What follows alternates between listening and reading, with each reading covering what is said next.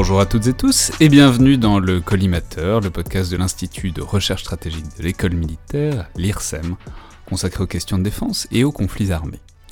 Aujourd'hui, alors juste avant l'émission d'aujourd'hui, qui va être avec Angélique Pal, qui est chercheur à l'IRSEM, j'ai le plaisir d'avoir au téléphone notre partenaire, que les auditeurs connaissent bien, Joseph Enrotin, rédacteur en chef de DSI, euh, le magazine DSI, Défense et Sécurité Internationale. Alors Joseph, ça fait longtemps qu'on vous a pas eu au téléphone avec le confinement, etc. Ça, fait longtemps qu'on n'a pas pu se parler pour ces partenariats périodiques qui sont normalement une fois par mois. Mais euh, je vois que vous n'avez pas chômé euh, pendant, pendant, pendant ce, ce silence momentané, puisque non seulement vous revenez avec avec un hors-série numéro 72 sur lequel on va revenir dans une seconde. Mais vous avez profité de cette accalmie, ou peut-être que c'était, probablement déjà dans les cartons, j'imagine, pour lancer une nouvelle formule de DSI. Alors expliquez-nous peut-être euh, dans un premier temps qu'est-ce que c'est que cette nouvelle formule et qu'est-ce que vous avez essayé de faire en, remaniant euh, le journal? Alors voilà, alors bonjour. Euh, la nouvelle formule, en fait, bon, c'est issu d'une réflexion qui date. Hein, on a entamé les, réflexions il, y a, il, y a, à peu près un an de cela et où le but du jeu, en fait, c'était de, de, répondre à un, certain nombre de demandes. Euh, on s'est rendu compte qu'en fait, euh, en dépit d'une littérature, et peut-être même à cause, en fait, hein, d'une littérature en, euh, sur les questions stratégiques, les questions de défense qui s'épaississait, qui, euh, euh, qui connaissait une prolifération, en fait, dans un certain nombre de cas, d'une part, on avait un problème, en fait, de, de retour aux sources, de revenir sur les fondamentaux, et d'autre part, euh, on s'apercevait également qu'il y avait un rôle à jouer en fait en matière euh, d'aiguillonnage, si vous voulez, des, des débats. Et donc, euh, la traduction, euh, la, la, traduction concrète dans la, la réalisation de la, de la, nouvelle formule, c'est pas le changement de format au niveau euh, pagination, c'est pas le, le, changement de format plus euh, plus classique. C'est le fait d'une part de faire intervenir un certain nombre d'universitaires bah, qu'on a choisi. Hein, alors on avait déjà des chroniques, mais cette fois-ci on, on, systématise un peu la, démarche. des gens comme Olivier Zagek, des gens comme Stéphane Taillat, Delphine Deschamps, euh, des gens comme euh, Régis Noël, etc., euh, etc. Euh, de manière à faire en sorte, si vous voulez, d'avoir une réflexion qui est un petit peu plus aiguillonnée, un petit peu plus dans l'actualité, euh, mais qui permette également de revenir sur les fondamentaux ben, à coup de à coup de source. Hein, il n'y a pas 36 solutions en, en, la matière, et donc bah voilà, on, on a injecté ces, euh, ces, ces chroniques-là. On est revenu également, on travaille beaucoup plus maintenant avec des, des tableaux de bord que par le passé, simplement parce que là aussi il faut des, euh, sources, il faut des, données. Euh, on revient également, on en profite euh, pour revenir sur une question posée par des tuitos, simplement. Hein, euh, donc voilà, donc on essaye de, creuser un petit peu l'actualité, de l'éclairer sous un jour de, recherche en fait, hein, et en utilisant des, ressources académiques.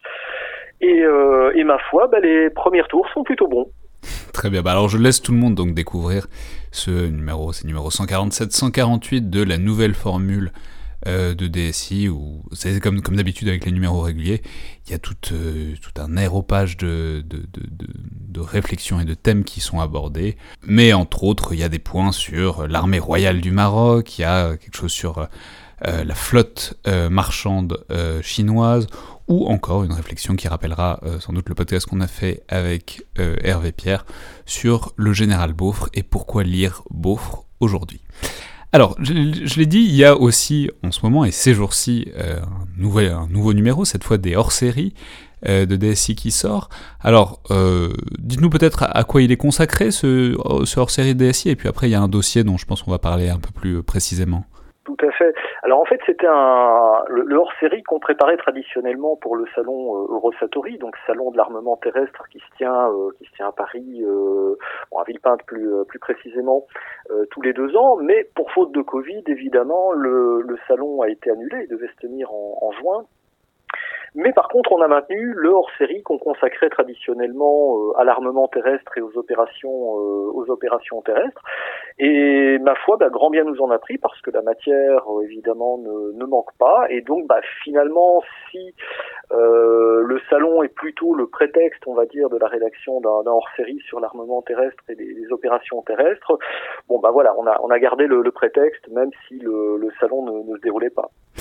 Ouais, alors il y a tout un éventail, disons, de, sujets et de manières d'envisager différemment euh, le, combat terrestre On trouvera notamment un article de, Michel Goya sur le combat rapproché ou de Philippe Langlois sur les chars légers. Mais il y a tout un sous-dossier, disons, toute une partie de ce numéro-là qui est consacrée à l'artillerie et aux grandes mutations dans l'artillerie. Donc expliquez-nous peut-être Joseph ce qui, euh, voilà, quelle est l'idée de ce, de ce dossier sur l'artillerie? Pourquoi parler de l'artillerie maintenant? Pourquoi entrer à ce point-là en profondeur? Et quelles sont, disons, les, les grandes conclusions de, de, de ce dossier?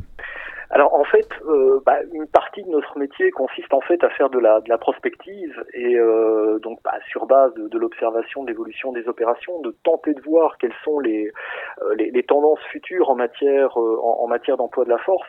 Et en l'occurrence, euh, ces cinq dernières années, ces six dernières années plutôt, euh, on a vu en fait un retour en force de l'artillerie. Alors ce qui est très intéressant parce que comme les chars en, leur temps, vous savez, périodiquement, euh, on dit des chars qu'ils sont appelés à, à, quitter finalement les, les, champs de bataille et à, et à devenir caducs. Eh bien, il, en est un petit peu de même de, de l'artillerie. Et en réalité, ce qu'on observe euh, ces six dernières années, c'est non seulement un retour en force de l'artillerie, c'est-à-dire qu'on voit très clairement euh, qu'il y a un renouvellement des arsenaux, qu'il y a un renouvellement des capacités, qu'il y a une vraie réflexion capacitaire euh, autour de l'artillerie du futur, d'une part, mais aussi d'autre part que le rôle de, de l'artillerie dans les combats et les opérations militaires est appelé en fait à changer et change déjà pour un certain nombre d'acteurs. Et donc là où traditionnellement on envisageait l'artillerie finalement ben, euh, comme une arme un peu de deuxième ligne, hein, une arme d'appui, c'est pas nécessairement perçu comme une arme dite de mêlée, c'est-à-dire celle qui va prendre, euh, euh comment dirais-je, qui, qui, va prendre part au combat en première ligne. Hein, donc on la, on la voit plutôt en appui effectivement bah, de l'infanterie, de la cavalerie, etc. Ce dont on s'aperçoit, c'est que les reconfigurations de l'artillerie permettent aujourd'hui d'envisager l'action de l'artillerie en fait en, comme une première ligne. Et euh, le but de ce dossier, c'est de montrer deux façons, deux facettes, si vous voulez, de, de, de, de leur utilisation, de son utilisation. D'une part, avec de très vieux matériels, parfois, ce qu'ont pu faire les Russes dans, dans l'est de, l'Ukraine, donc des matériels euh, qu'on a connus à l'époque de la guerre froide. Le simple fait de coupler ces matériels-là avec euh, des réseaux de drones, alors parfois euh, très très rustiques, hein, très très rudimentaires, mais de manière à pouvoir accroître finalement la capacité à détecter rapidement une cible et ensuite la capacité à transmettre évidemment les informations là où il faut très rapidement, euh, avec de nouvelles manières d'envisager le commandement-contrôle des, euh, des, des, forces d'artillerie d'une part, et d'autre part d'utiliser euh, de la guerre électronique pour aveugler l'adversaire, permet en fait aux Russes notamment d'envisager l'usage de l'artillerie euh, avant même celui de l'infanterie, avant même celui de la cavalerie. Et donc, infanterie et cavalerie interviennent à ce moment-là plutôt en appui, si vous voulez, euh, de la frappe euh, de la frappe d'artillerie. Et ça, c'est quelque chose qu'on a vu en, Ukraine. Donc, un début de dossier, c'est d'analyser, de faire une sorte de, compilation, de rétexte, de synthèse finalement de ce qu'on a pu voir des, usages de l'artillerie en, en, Ukraine, euh, mais de voir aussi que même pour des États plus, euh, comment dirais-je, qui n'envisagent pas euh, ce type d'usage-là, l'artillerie peut jouer un rôle d'aviation de substitution. Euh, au sens où finalement ce qui va pouvoir être engagé dans des conflits, euh, y, compris des conflits euh, contre-irréguliers, c'est certes de l'aviation, c'est certes des forces spéciales, mais c'est aussi de l'artillerie. Et c'est typiquement ce qu'on voit avec la Task Force Vagram, donc les quatre obusiers César qu'on a engagés en, en Irak et puis et puis au Levant d'une manière plus plus courte, hein, mais où très clairement l'engagement au sol, si vous voulez, de la France intervient euh, par euh, par l'emploi de l'artillerie. Il n'y a pas que ça, hein, il y a eu des missions de formation, et des forces spéciales, etc. Mais euh, l'artillerie, si vous voulez, euh, constitue un, un, gros morceau en termes de, de puissance de feu. Et c'est le cas également, par ailleurs, des Américains. Et donc là, on a euh, un officier américain qui revient sur l'expérience de sa batterie de, de M777, euh, donc de de 155 euh, en Irak. C'est assez intéressant parce que ça remet en cause un certain nombre de choses, et notamment la question logistique, parce que qui dit euh, artillerie dit euh, obus. ben voilà, comment fait-on pour transporter des obus sur des distances pareilles, c'est-à-dire de, depuis le Koweït jusqu'à la frontière entre l'Irak et la Syrie? voilà. et du coup, ben, le l'officier nous explique qu'en réalité c'était très compliqué, qu'il fallait parfois 15 jours avant, euh, avant de recevoir effectivement les obus qu'on avait commandés. ben, ce à quoi s'ajoutent évidemment ben, toutes les contraintes propres au combat euh, et qui rendent les, opérations évidemment difficiles. Donc on voit bien qu'il y a une sorte de, mutation, si vous voulez, euh, dans les usages de l'artillerie. En fait, son spectre d'emploi, bon, qui était déjà relativement large, s'accroît et notamment au plan opératif, mais aussi au plan stratégique. Très bien. Eh ben donc je recommande donc très vivement ce numéro 72 pour tout savoir de l'artillerie, mais aussi plus généralement des mutations euh, des engagements terrestres. Et euh, je renvoie par ailleurs à la nouvelle formule des numéros habituels de DSI, apparue notamment dans les numéros 147 et 148. Merci beaucoup Joseph, bonnes vacances, et puis on se retrouve à la rentrée. Merci à vous.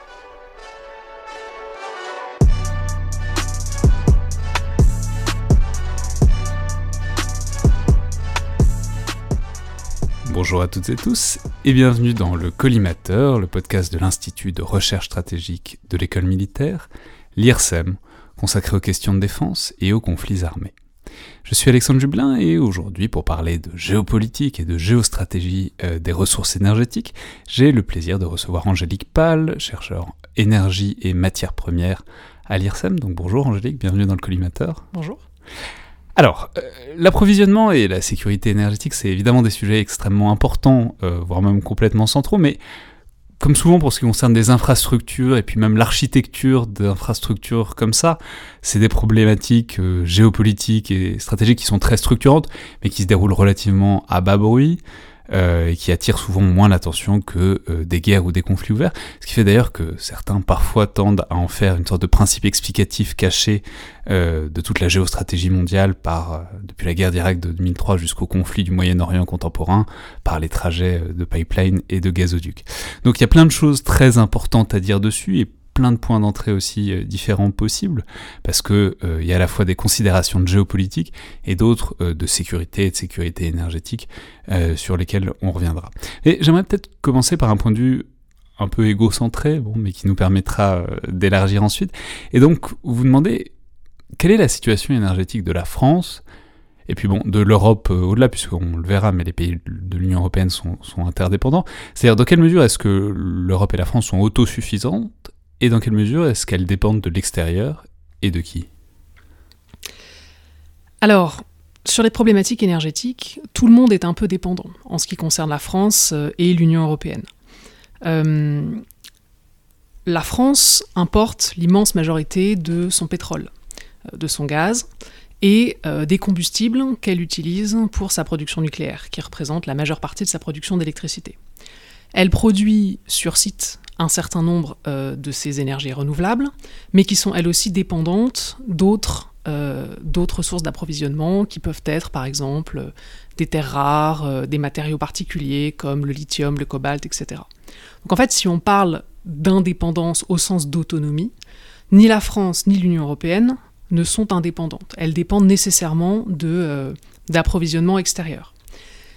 La question c'est est-ce que ça en fait pour autant une faiblesse euh, stratégique euh, particulière et est-ce qu'il est souhaitable d'atteindre finalement une autonomie européenne? Là, j'aurais tendance à dire que c'est impossible, euh, puisque quel que soit le type d'énergie et quel que soit le type de source qu'on observe, en fait, on est toujours plus ou moins dépendant d'un approvisionnement extérieur. La question, c'est comment est-ce qu'on équilibre finalement ces, ces vulnérabilités, ces dépendances à des producteurs extérieurs, pour construire un mix énergétique qui, soit, qui assure la sécurité d'approvisionnement? D'accord, bah alors si on reprend cette idée de mix énergétique, euh, quelles en sont donc les, grandes évolutions? Parce qu'on sait, a une grande époque où à la fois le souci et en même temps la peur, c'était le pétrole du Moyen-Orient, c'est-à-dire à la fois le souci de garder un approvisionnement constant, et en même temps la peur de la dépendance, de la dépendance euh, éventuellement aux fluctuations de prix des pays producteurs de pétrole, qui pouvaient euh, gérer, disons, la, la production et donc les prix. Donc est-ce qu'on est toujours aussi dépendant au pétrole? Et sinon, dans quelle mesure est-ce que on a rééquilibré en France et en Europe ce mix énergétique dont vous parliez? L'Europe, euh, utilise son, mix énergétique est constitué à peu près de 45% de pétrole encore aujourd'hui. Donc c'est quand même une part très importante. Ce qui est intéressant, c'est que quand on regarde ce qu'elle en fait, euh, eh bien en fait on s'aperçoit que ce pétrole, il est dans une immense majorité utilisé pour soit un peu d'industrie chimique, euh, soit euh, du transport, et notamment du transport aérien ou de la route. Donc en fait, l'industrie euh, européenne, dans une certaine mesure, elle n'est pas vraiment dépendante du pétrole. Ce qui va être, là où on va être vraiment dépendant du pétrole, c'est sur tout ce qui est déplacement, en avion ou, ou en voiture. Donc, il y a une dépendance stratégique au pétrole qui est forte, mais qui n'est pas nécessairement une dépendance industrielle, c'est une dépendance de déplacement. Ce qui veut dire que par exemple, quand on fait de la recherche sur euh, euh, les, voitures, euh, les voitures électriques, si on promeut le train, etc., en fait, on a éventuellement des, alternatives à cette dépendance au pétrole qui existent et qui sont en cours de développement. Ça ouvre évidemment d'autres dépendances, au gaz qui produit une large partie de l'électricité, éventuellement au nucléaire si on choisit de mettre du nucléaire dans le mix. Mais la dépendance au pétrole pour de la production ou de l'électricité, finalement, en Europe, elle est relativement faible. D'accord, bah alors parlons-en, puisque le, y a, alors le, nucléaire, on reviendra dessus, parce que c'est vraiment un choix, en plus, enfin la France est assez particulière euh, en Europe et dans le monde par rapport à ça, mais euh, une des grandes problématiques, une des grandes sources d'énergie, vous l'avez donc dit, c'est le gaz, et euh, le gaz, alors d'où est-ce qu'il vient Le gaz européen, et dans quelle mesure est-ce qu'il sert, enfin quelle est sa place, disons, dans la production d'énergie, et notamment d'électricité? L'Union européenne, elle utilise à peu près, son, dans son mix énergétique, il y a 20% de gaz. C'est une ressource qui est un peu paradoxale parce que d'un côté, elle est en croissance, euh, si on la prend de façon assez euh, générale sur les dernières années, notamment parce que euh, c'est une ressource qui est pas mal utilisée pour contrebalancer la variabilité de la production renouvelable. Quand on fait du solaire ou de l'éolien, souvent on a besoin de centrales de backup qu'on puisse démarrer eh bien, si en fait il n'y a pas de soleil ou il n'y a pas de vent. Donc euh, le gaz, euh, il est pas mal utilisé et vendu comme une énergie qui finalement viendrait aider dans une certaine mesure la transition énergétique. Euh, et en même temps, eh c'est, une, une, énergie carbonée et qui donc émet des gaz à effet de serre, etc., ce qui va à l'encontre d'un certain nombre de politiques menées par l'Union européenne et par les États membres pour réduire leur impact, leur impact carbone notamment. Donc, le gaz, il a un peu cette espèce de... Il est moins diabolisé que le pétrole, euh, mais il a quand même une espèce d'ambiguïté dans son utilisation. D'où est-ce qu'il vient? Là, ça devient vraiment intéressant. Le gaz européen, euh, on a un peu ce fantasme qui vient en très grande majorité de la Russie. Et que la Russie l'utilise un peu comme une arme énergétique, euh, dont par exemple l'entreprise Gazprom serait le bras armé de la Russie pour une influence européenne. Depuis quelques, depuis quelques décennies, alors une petite précision, euh, tous les États de l'Union européenne ne sont pas dépendants euh, de la même façon de la Russie. C'est-à-dire que par exemple un pays comme la France a des alternatives avec euh, le gaz venant d'Algérie par exemple, ou éventuellement de, mer du Nord. qui permet d'équilibrer en fait cette, cette, dépendance à la Russie. Par contre, si on va chez certains États de l'Europe de l'Est, la dépendance est beaucoup plus forte.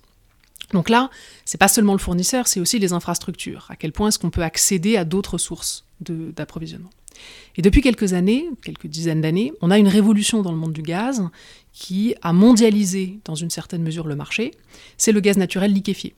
En fait, on prend le gaz, on le compresse, ça le liquéfie, on le met sur des bateaux et on peut, euh, disons, le distribuer un peu partout dans le monde.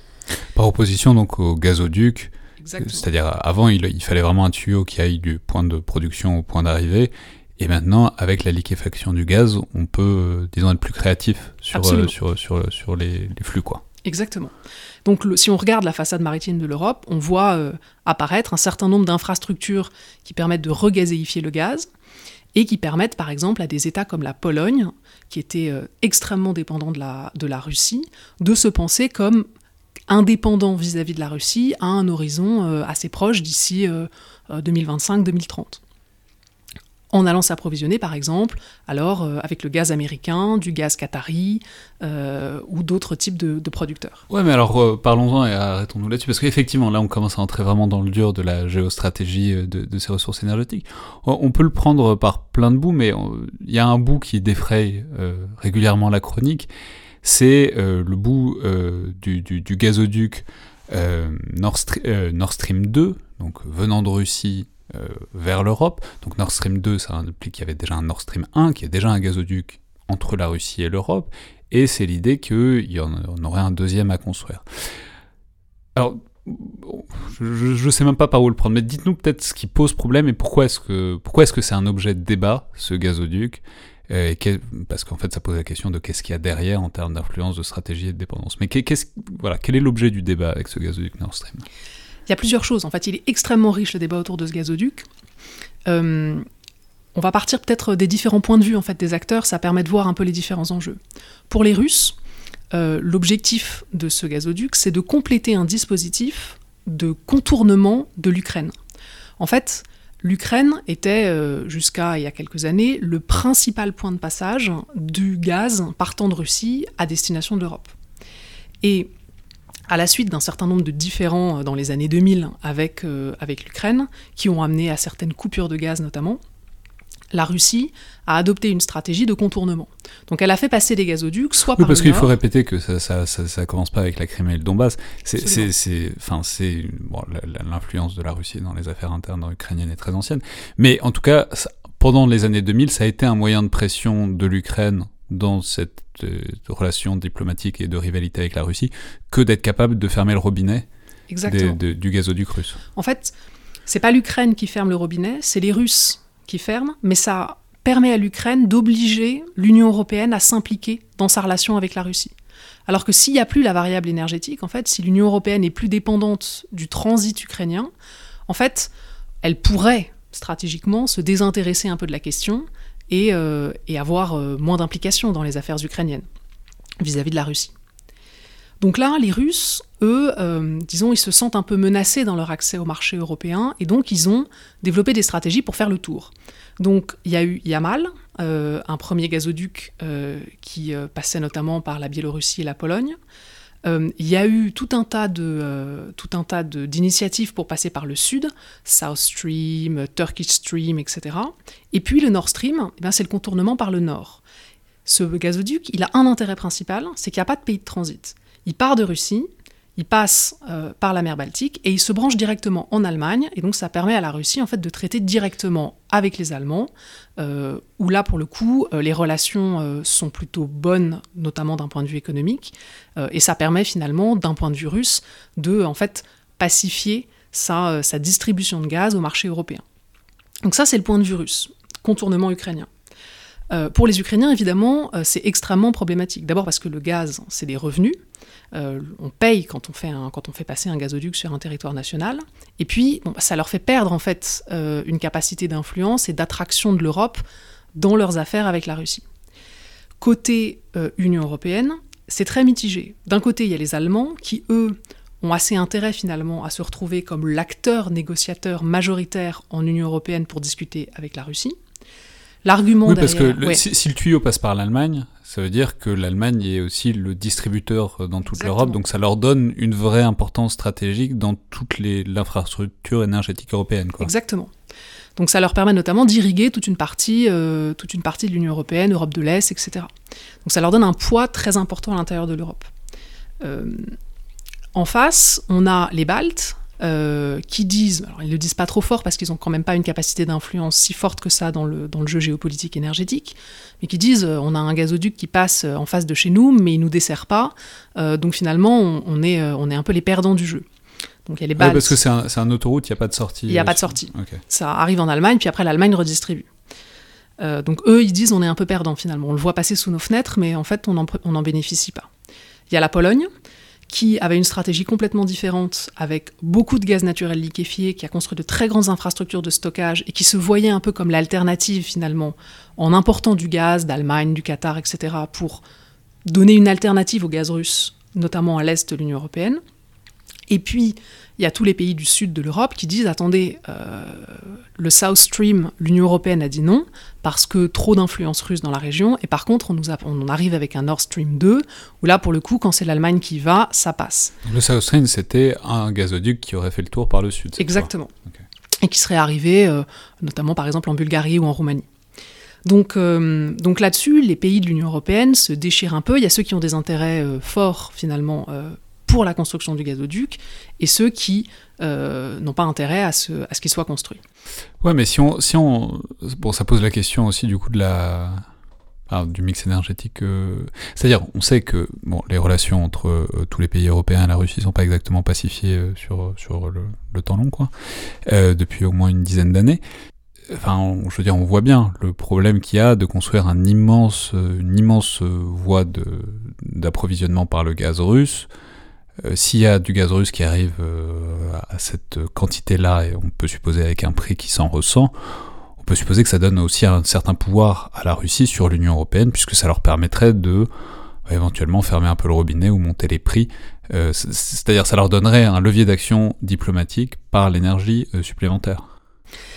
Alors ça, c'est une des possibilités. Cela dit, euh, si on regarde ce qui se passe dans les faits, en fait, ce qui se passe, c'est qu'ils sont en train de vider les gazoducs ukrainiens. Et donc en fait, plus qu'une opportunité pour vendre plus de gaz, pour eux, c'est plutôt une opportunité pour sécuriser leur vente de gaz, simplement en arrêtant de faire le, passage du gaz par les infrastructures ukrainiennes. Et donc, euh, les Ukrainiens, ils ont renégocié euh, l'hiver dernier, et ça a été une négociation assez dure, leur contrat avec, euh, avec la Russie pour le passage du gaz, et l'Union européenne a été obligée de monter au créneau, ne serait-ce que pour qu'en fait, la pression du gaz qui est soit dans les tuyaux soit suffisante pour les faire fonctionner. Donc on en est là finalement euh, d'un pays de transit absolument majeur pour la Russie, l'Ukraine est en train de passer euh, complètement comme une espèce de, variable d'ajustement, mais très, très mineure. Ouais, du coup, où est-ce qu'on en est de cette construction euh, de Nord Stream? Est-ce que de Nord Stream 2, donc, est-ce qu'on peut attendre qu'il soit mis en service bientôt? Et est-ce que ça va influencer le...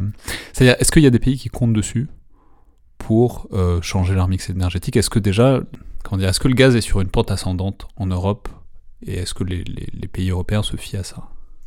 Euh, Oui et non. Alors, le gazoduc, il est quasiment construit. Euh, il reste quelques centaines de kilomètres, euh, mais la majorité du gazoduc est construite. Ça a posé un certain nombre de problèmes. Ils ont du retard. On ne sait pas exactement quand est-ce qu'ils vont pouvoir le mettre en service parce qu'en fait, là-dessus est entré un nouvel acteur dans le jeu, qui est l'acteur américain, qui a notamment imposé des sanctions euh, sur les entreprises euh, qui chercheraient, enfin qui participeraient à la construction du gazoduc. Alors ça, c'est un peu le serpent de mer. Euh, il y a eu tout un tas d'allées et venues assez complexes entre les différentes instances américaines, la Commission européenne qui s'est retrouvée obligée de défendre le gazoduc, alors même qu'initialement, ce n'était pas nécessairement sa, son intention première. Et et une montée au créneau des Américains qui ont dit finalement ça va renforcer l'influence russe sur l'Union européenne, on est contre, pour le dire assez simplement.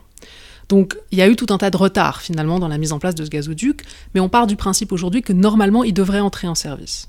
Donc les États comptent dessus dans une certaine mesure. De toute façon, comme on a la porte de sortie ukrainienne, si vraiment il y a besoin de faire passer du gaz, c'est pas non plus, euh, c'est pas non plus complètement dirimant comme, euh, comme, problème. Après, il n'y a pas d'État, à ma connaissance, qui se soit dit on va changer notre politique énergétique avec la construction de ce gazoduc. C'est plus une relocalisation des flux d'énergie qu'un changement réel euh, de qu'un changement réel de dynamique pour la composition du mix.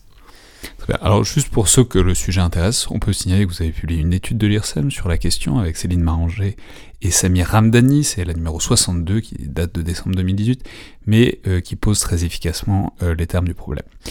Justement, vous avez commencé à faire la transition, vous avez commencé à introduire un des nouveaux acteurs euh, dans tout ça, qui sont les États-Unis, et ça peut peut-être nous permettre de parler d'une révolution à laquelle vous avez déjà fait allusion, mais dont il faut maintenant parler plus concrètement, à savoir euh, bah, une grande révolution dans la carte énergétique mondiale, disons depuis quoi 15 ans, puisque euh, il y a donc l'essor du gaz de schiste en Amérique qui a fait passer euh, les États-Unis d'un pays très importateur à un pays exportateur d'hydrocarbures. Donc peut-être rappelez-nous déjà le principe et peut-être ensuite comment est-ce que ça a replacé en quelque sorte, ou modifié la, position des États-Unis euh, sur la carte des hydrocarbures à l'échelle mondiale?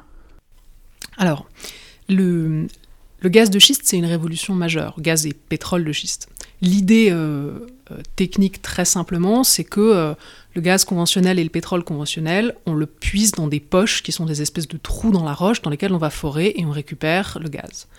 Là, avec le gaz de schiste, on détecte des roches un peu poreuses qui ont une multitude de petits trous. Et on fait ce qu'on appelle du fracking, c'est-à-dire on envoie à grande puissance euh, en général de l'eau avec des additifs qui explosent la roche et ça fait sortir le gaz de ces petites anfractuosités qui existent, euh, qui existent dans la roche souterraine. Donc ça, ça a fait passer effectivement les États-Unis d'un pays très consommateur à quasiment le numéro un euh, du pétrole et du gaz dans le monde. Ils sont dans le, selon les années, ils sont dans le top 3. Parce qu'ils peuvent, ils peuvent produire à la fois du pétrole et du gaz. Oui. les deux. Euh, pas forcément venant de schiste, le pétrole, euh, il y a des questions de sable bitumineux aussi. Simplement, c'est ce qu'on appelle les hydrocarbures non conventionnels, hein, c'est-à-dire ceux qu'on ne puise pas dans ces fameuses poches euh, qu'on trouve, trouve dans la roche et qui sont les, disons, les façons classiques d'extraire des hydrocarbures. Donc il n'y a plus besoin de faire de guerre en Irak à partir de maintenant ben, C'est un peu la question. C'est ce qu'on a appelé, euh, c'est l'un des, l'un des facteurs de ce qu'on a appelé la bascule stratégique euh, sous, le, sous le président Obama, si ma mémoire est bonne, qui a finalement vu se repositionner une partie des intérêts américains du Proche et Moyen-Orient vers notamment, euh, vers notamment la Chine et la façade, la façade pacifique. Et derrière, alors évidemment, il n'y a pas que ça, mais il y a aussi des intérêts, des intérêts énergétiques. Les États-Unis, euh, ils se sont retrouvés dans une situation où, avec en plus le développement du gaz naturel liquéfié, ils sont en position d'exporter. Et évidemment, ils regardent d'un œil intéressé le marché euh, européen, à la fois parce que euh, c'est possible en termes économiques, même si le gaz américain est plus cher que le gaz russe, mais aussi parce que bon, bah, c'est une pierre dans le jardin des Russes et ça permet de faire baisser de faire baisser l'influence dans la région. Par exemple, euh, les Américains ont mis un point d'honneur à exporter notamment vers euh, le, terminal de, regazéification des pays baltes, qui ont utilisé euh, la construction de ce terminal pour renégocier leur prix avec Gazprom, donc l'entreprise russe, et faire baisser la facture de gaz que leur faisait la Russie, qui était en fait en position quasiment monopolistique sur le marché gazier euh, côté Pays-Baltes. Donc évidemment, les Américains utilisent cette carte à la fois d'un point de vue économique, mais aussi pour, euh, venir un peu chercher les Russes sur leur terrain de jeu, euh, leur terrain de jeu héréditaire. Ouais, mais alors du coup, voilà, on voit bien que l'énergie, enfin, je veux dire, juste en voyant les acteurs, on voit bien que l'énergie n'est pas que de l'énergie, quoi. C'est-à-dire, il y a Surtout si on replace ça dans le contexte économique de la Russie actuelle, qui est, qui est ce qu'il est, qui n'est pas forcément extrêmement brillant à tous les niveaux. Enfin, on sent que, par exemple là, ce que vous décrivez, c'est-à-dire faire jouer les prix à la baisse et diminuer la rente d'hydrocarbures de la Russie, on sent que c'est c'est pas qu'une affaire c'est pas qu'une affaire d'argent pour les États-Unis, c'est un enjeu, un levier stratégique plus large, quoi. Oui, euh, d'autant plus que la Russie, elle est extrêmement dépendante de ses exportations d'hydrocarbures, dont, euh, disons, euh, son, à la fois son, produit national brut et puis les revenus qu'elle a pour l'État.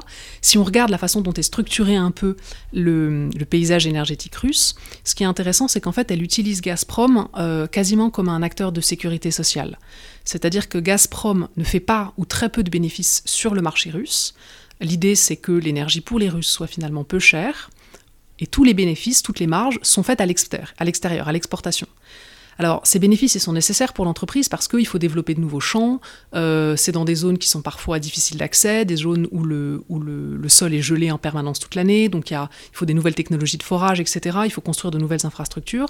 Donc, en fait, Gazprom a besoin de cet argent pour, euh, pour développer son activité. Et donc, il se retrouve assez dépendant finalement du marché européen. Alors, il y a une tentative d'ouverture qui a fonctionné maintenant avec la Chine pour exporter, c'est ce qu'on appelle les gazoducs Power of Siberia, euh, pour exporter du gaz vers la Chine, mais ce sont des champs de gaz différents. Donc les champs gaziers qui sont proches de l'Union européenne et que Gazprom utilise pour son exportation vers le marché européen, il y a finalement assez peu d'autres alternatives pour, euh, pour l'exportation et donc pour les revenus.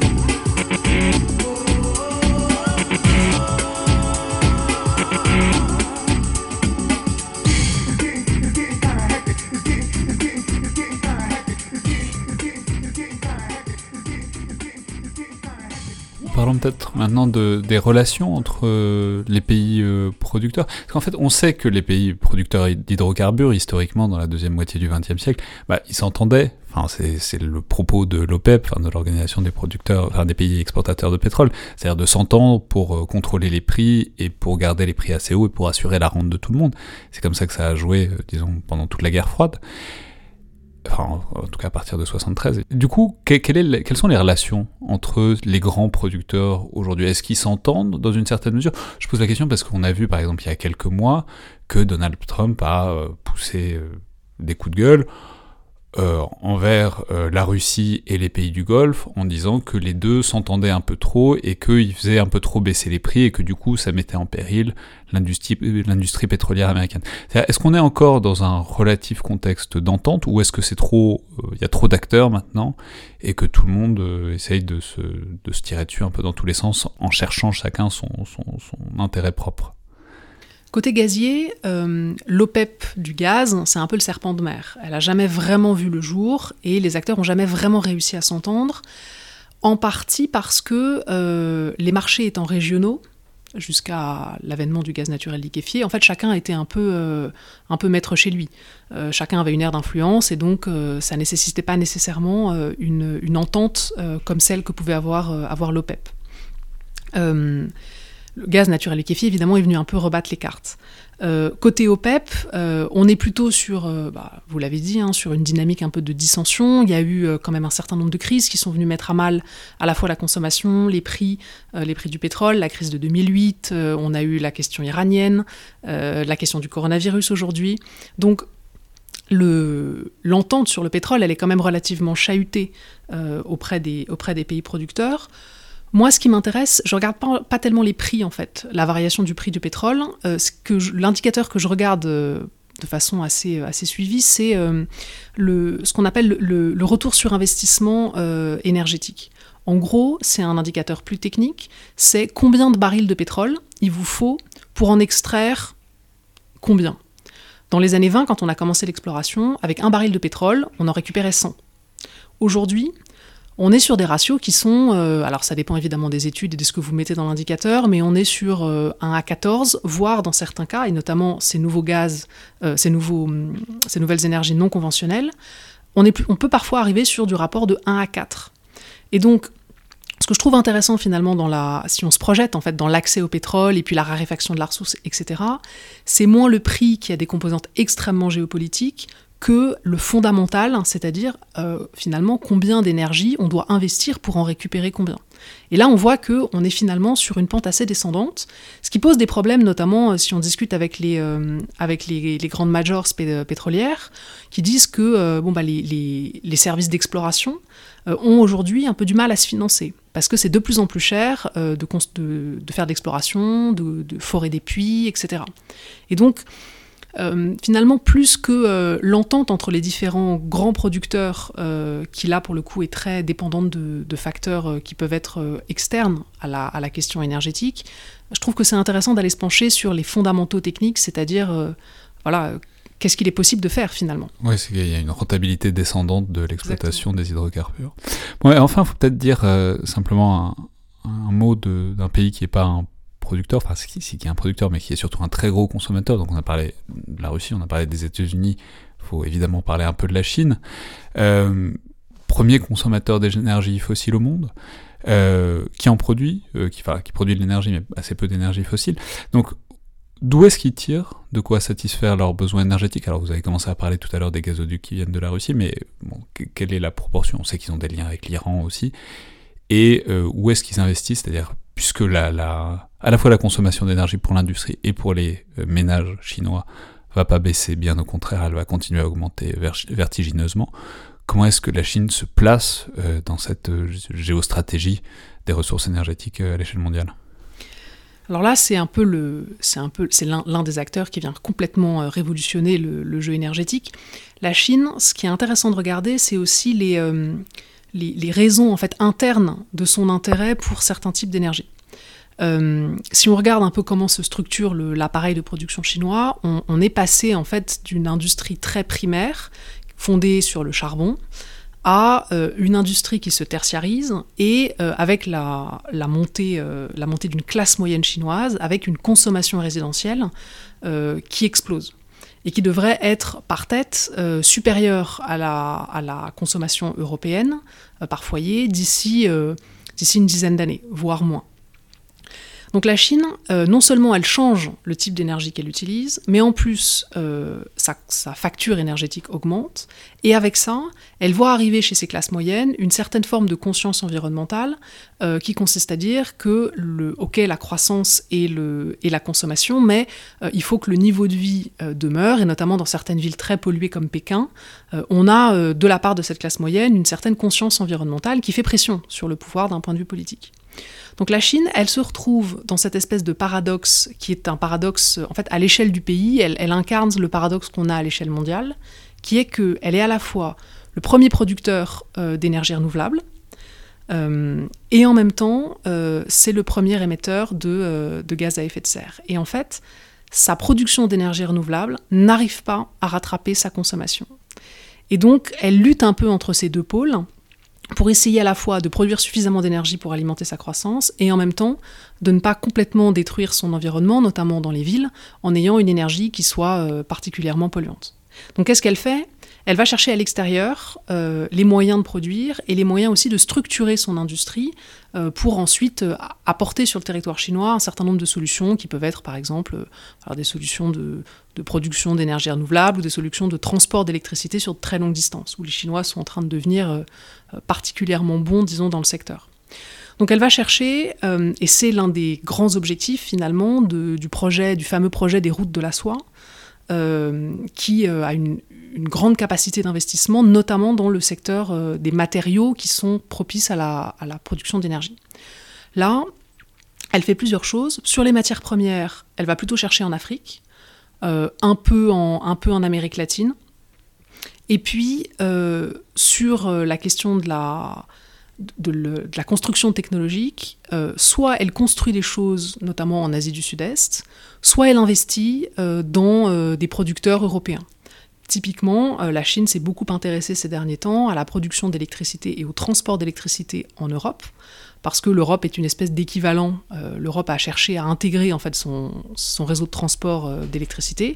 La Chine se dit qu'elle ferait bien la même chose, et donc elle vient regarder un peu ce qui se passe en Europe et elle rachète des gestionnaires de réseaux d'électricité à tel point que ça a fini par inquiéter le Parlement européen, parce que, parce que ce sont des, ce sont des infrastructures critiques en fait pour la production de la production euh, nationale et puis simplement pour le, mode de vie européen. Si demain on appuie sur le bouton off sur l'électricité, c'est un blackout euh, et ça a des conséquences extrêmement graves à la fois sur la survie de l'État, euh, sur la production, etc. Donc en fait la Chine elle a une espèce de stratégie un peu multi, multiple où selon les espaces elle va aller chercher soit des ressources naturelles, soit des compétences de gestion, soit euh, une capacité à tester et à produire un certain nombre d'infrastructures euh, qui peuvent être des infrastructures d'alimentation hospitalière, euh, de la gestion de déchets, etc. Mais même en termes, puisqu'elle elle, elle consomme toujours énormément d'énergie fossile, elle n'est est pas dépendante d'un ou de plusieurs fournisseurs, c'est-à-dire elle a, réussi à équilibrer ses fournisseurs elle a une, elle a une vision relativement, relativement équilibrée ouais, du marché mondial. En fait, elle va chercher tous azimuts. Donc euh, la stratégie est assez simple. Euh, tout ce qu'il est possible de faire en général. Euh, C'est-à-dire Iran, Venezuela, Russie. Iran, oui, exactement. Les relations sont plus ou moins bonnes, notamment par exemple sur la question des gazoducs russes. Ils ont mis longtemps à s'entendre. Qui payait le gazoduc, par où il passait exactement, quelle était la nationalité des équipes qui allaient le construire et la maintenance. Donc c'est pas forcément toujours simple. ils y vont pas toujours de façon très fluide. Mais euh, en gros, tout ce qui produit de l'énergie aujourd'hui intéresse la Chine. Alors maintenant, parlons peut-être de l'acteur euh, auquel vous venez de faire référence, c'est-à-dire l'Union européenne, qui, alors vous l'avez dit, ça fait longtemps que euh, l'Union européenne a essayé d'intégrer sa production d'électricité. Comment dire, il y a une sorte de, de, de dialectique, enfin de tension euh, au sein de l'Union européenne entre le fait que bah, l'énergie fait partie depuis très longtemps de l'identité européenne. c'est un des premiers, un des premiers éléments de la construction européenne. C'est la CECA, donc la Communauté européenne du charbon et de l'acier en 51. Donc c'est au cœur de l'identité européenne. Et en même temps, on a bien vu tout à l'heure quand on parlait de, Nord Stream qu'il y a des différences. Euh, tous les pays n'ont pas les mêmes euh, positions énergétiques. Enfin, ne serait-ce qu'entre la France et l'Allemagne, il y a un pays qui abandonne complètement le nucléaire et l'autre qui est toujours tout cas en grande partie dessus. Donc, comment dire, comment, euh, comment ça se négocie et comment est-ce que euh, c'est vraiment intégré et ça coopère vraiment à l'échelle de l'Union entre des pays qui sont malgré tout souverains et ont malgré tout aussi des options politiques euh, différentes? C'est le grand paradoxe de la politique, la politique européenne de l'énergie, c'est que si on regarde en fait les fondamentaux, le traité de Lisbonne, eh bien à la fois on dit on va faire une politique énergétique commune, le traité de Lisbonne, c'est 2009, c'est quand même assez récent par rapport aux premiers jalons qui sont posés des années 50, quoi. Mais en fait, ces premiers jalons, euh, en fait, le traité de Lisbonne, c'est finalement le premier vrai fondement euh, législatif pour une politique énergétique commune. Auparavant, on, passait par des proxys. Soit c'était la construction du marché commun, soit c'était la politique environnementale, mais l'énergie, c'était chasse gardée des États. Donc là, c'est devenu une compétence partagée. Euh, mais d'un côté, on dit on va faire une politique énergétique commune, et en même temps, chaque État garde sa souveraineté.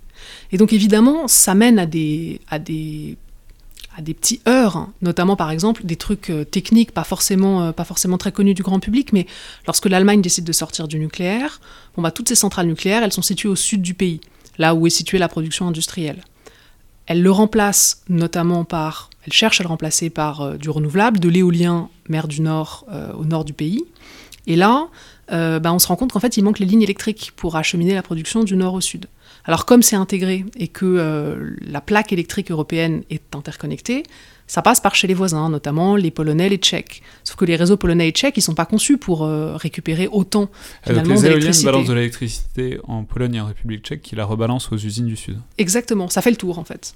Et donc là, évidemment, bon, bah, ça a posé des problèmes de dimensionnement de réseau, donc les Polonais et les Tchèques ont râlé, et donc on s'est retrouvé avec des dissensions entre euh, ces différents pays, euh, où finalement on a fini par mettre ce qu'on appelle des des, transformateurs de phase, si ma mémoire est bonne, qui en fait sont des espèces de postes frontières euh, sur les lignes allemandes pour que euh, l'énergie allemande reste en Allemagne et que l'Allemagne construise à vitesse grand V des lignes électriques du nord au sud pour acheminer sa production.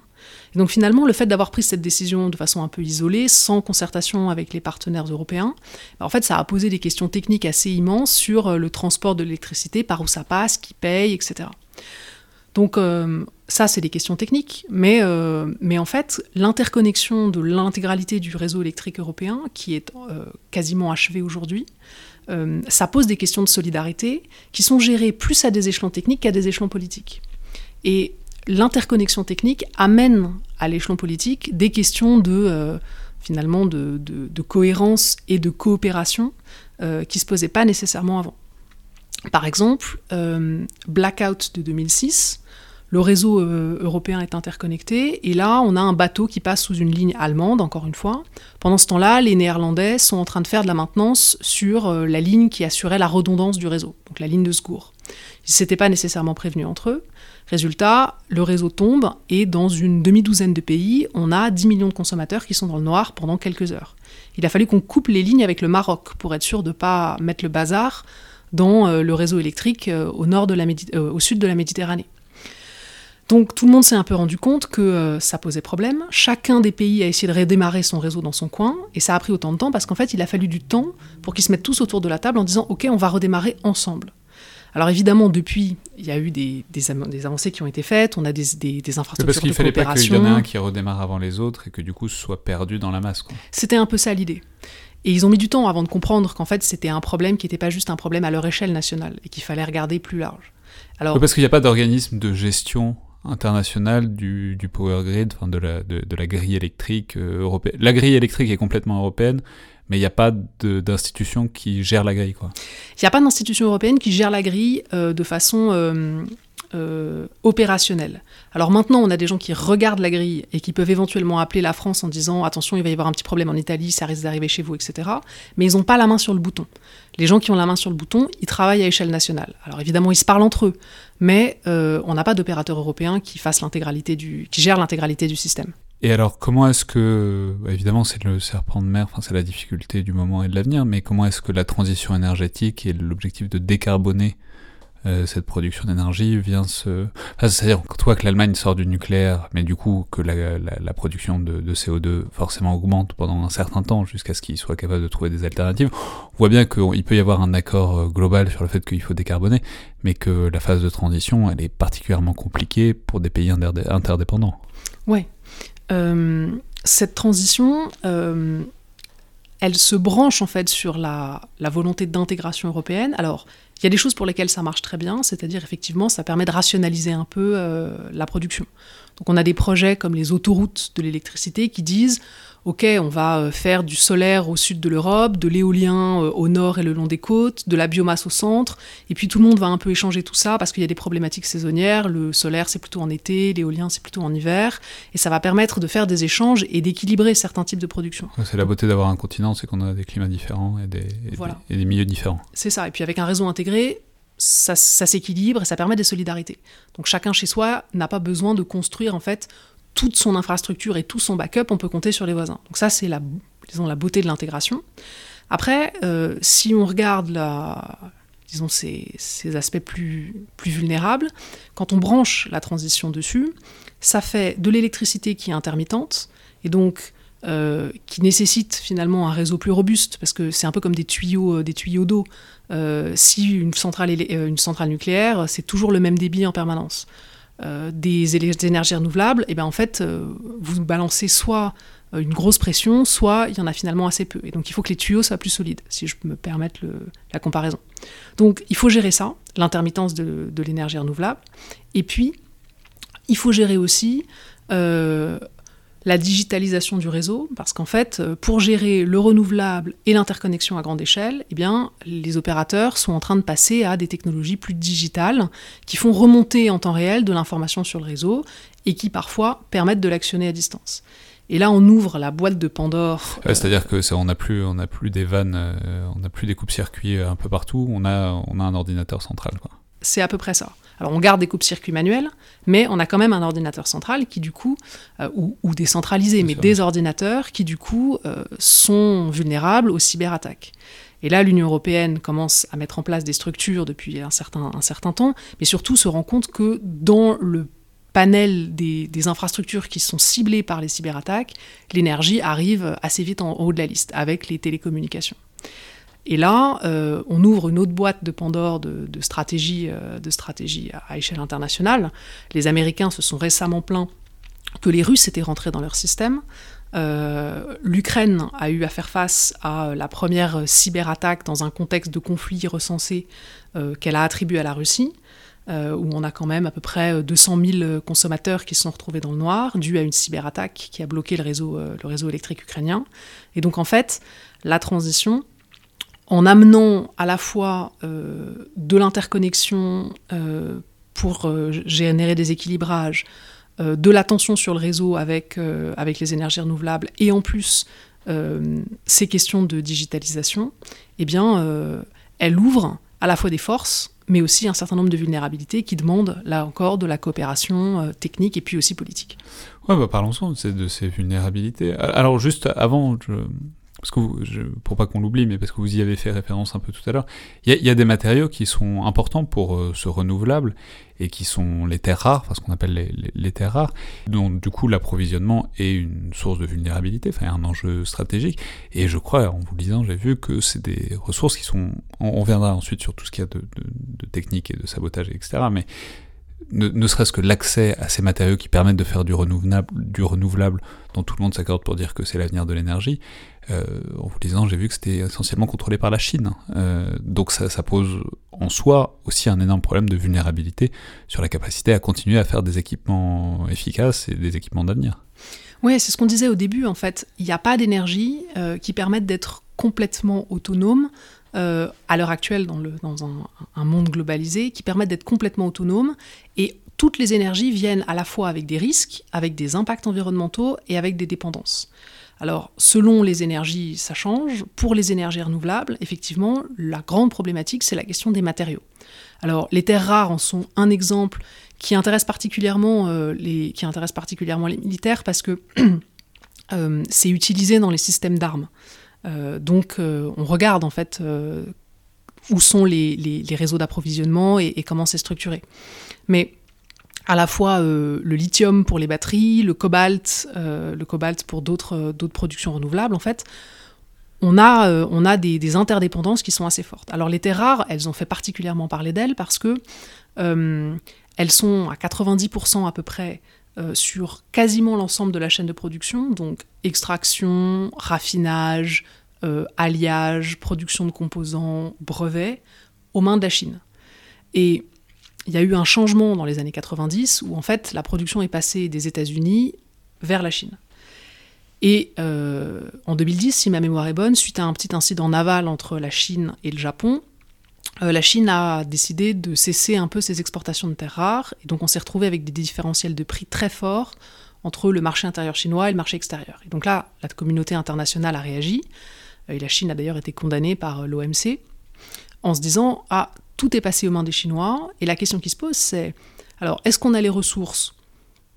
Il y a des ressources alternatives dans le monde, mais est-ce qu'on a la capacité technique, les brevets, le savoir-faire pour reconstituer un, outil industriel de production si besoin, et eh bien là, la question est plus compliquée, parce qu'en fait, on perd en savoir-faire sur ces questions-là. Donc, il y a un intérêt à la fois pour les terres rares, mais aussi pour d'autres types de matériaux qui montent, parce que euh, parce qu'en fait, on se rend compte qu'on a de nouvelles dépendances qui apparaissent. Et enfin, bah, revenons sur ce, que vous disiez il y, a, cinq minutes, c'est-à-dire sur la, ce qu'on peut appeler la vulnérabilité, euh, vraiment au sens euh, strict, quoi, de, des infrastructures énergétiques. C'est-à-dire, donc au-delà des problématiques géopolitiques d'approvisionnement dont on vient de parler beaucoup, euh, c'est-à-dire comment on assure et on solidifie les réseaux dans les perspectives. c'est ce qu'on appelle les guerres hybrides. Vous y avez fait référence euh, dans le cas de l'Ukraine. Euh, c'est-à-dire, c'est l'idée qu'il pourrait y avoir des attaques mixtes que si on attaque un pays, ben, autant couper, euh, autant couper l'énergie euh, en même temps, parce que ça va affaiblir toute la structure, ça va affaiblir toute la, résilience nationale. Euh, et donc les, blackouts et les atteintes au réseau électrique peuvent faire partie des, éventails tactiques et stratégiques. Donc, alors c'est pas nouveau, hein, ça fait très longtemps déjà, c'était, enfin bon, c'était un des, acteurs, enfin, des actions standards de la résistance pendant la Seconde Guerre mondiale, de saboter les réseaux électriques. Mais Aujourd'hui, donc, comment se pose le problème? Peut-être d'abord parce qu'on parle beaucoup de, des, des cyber-opérations, mais juste physiquement, euh, les centrales, c'est sûr, enfin, c'est défendu, c'est gardé une centrale électrique? Alors, les centrales, oui. Euh, ça fait partie des infrastructures critiques, c'est dans les plans de, c'est dans les plans de protection, etc. Euh, là où ça devient plus compliqué, c'est lorsqu'on parle du réseau. Parce que euh, le réseau, euh, quand il n'est pas enterré, euh, vous vous baladez en France en voiture, on les voit en fait.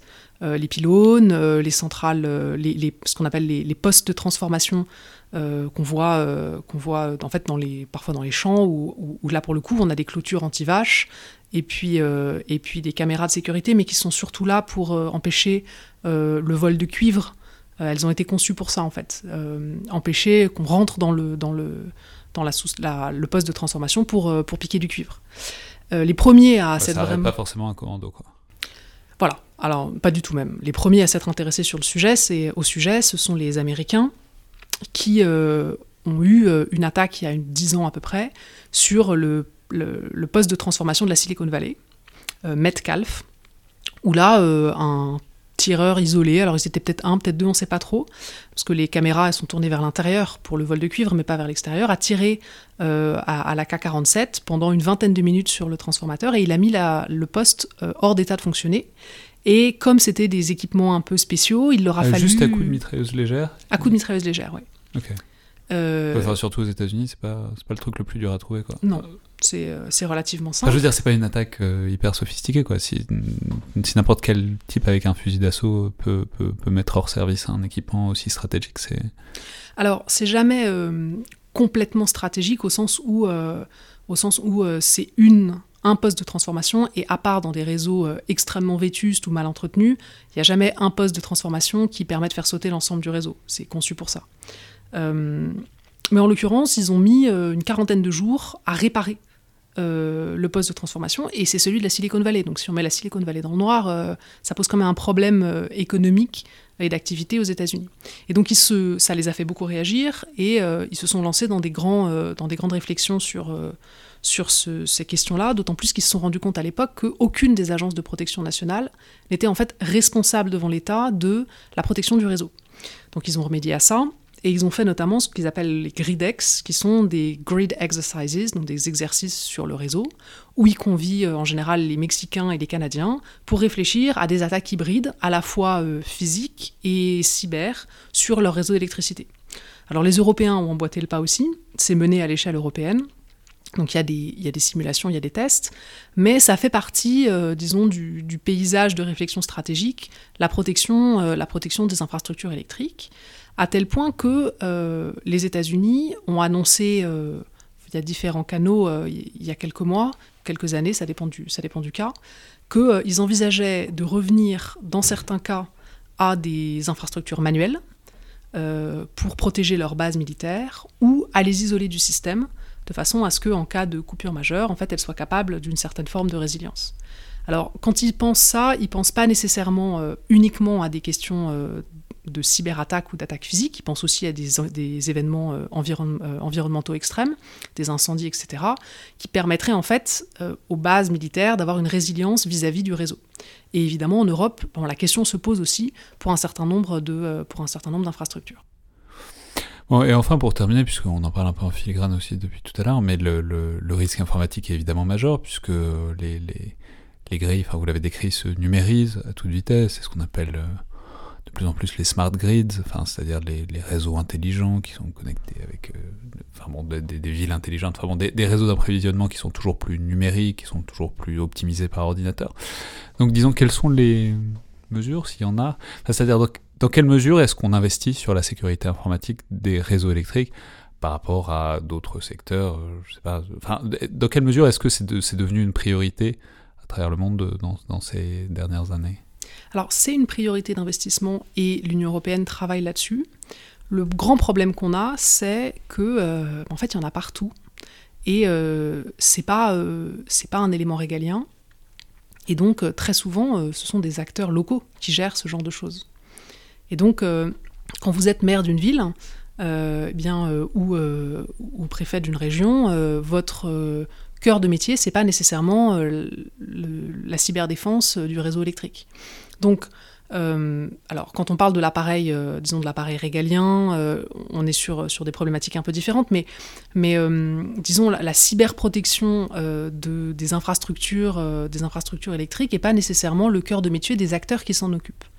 Donc, c'est peut-être ça finalement le, point le plus, euh, le plus compliqué à gérer, c'est qu'on a une multitude d'acteurs.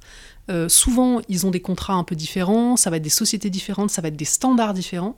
Et donc la question de la construction d'un standard européen euh, se pose à l'heure actuelle de façon assez, assez précise, parce que la question du standard, en fait, elle est sur la table aujourd'hui. Très bien, bah, merci beaucoup, Angélique Pal. Merci. C'était donc le Collimateur, le podcast de l'Institut de recherche stratégique de l'école militaire. Je rappelle comme toujours que vous pouvez nous joindre par mail ou sur les réseaux sociaux de l'IRSEM, que comme d'habitude, notes et commentaires nous sont utiles et précieux, notamment sur iTunes, tant parce qu'ils donnent de la visibilité au podcast que parce qu'ils nous permettent d'avoir un échange et un retour sur ce qu'on fait. Merci à toutes et tous, et à la prochaine fois.